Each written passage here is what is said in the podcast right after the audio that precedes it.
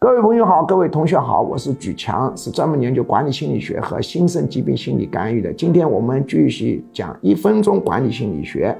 今天讲的是二元相对平衡的表扬与批评。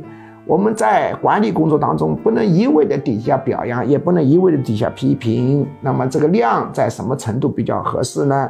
从局门的管理哲学出发，给你的一个答案是。批评占总量的大概百分之二十，至少百分之三十多是最佳的啊。总的来说是七分表扬，三分批评为佳，至少要百分之二十批评，但最多也不能超过百分之四十批评。总的来说是表扬为主，批评为辅。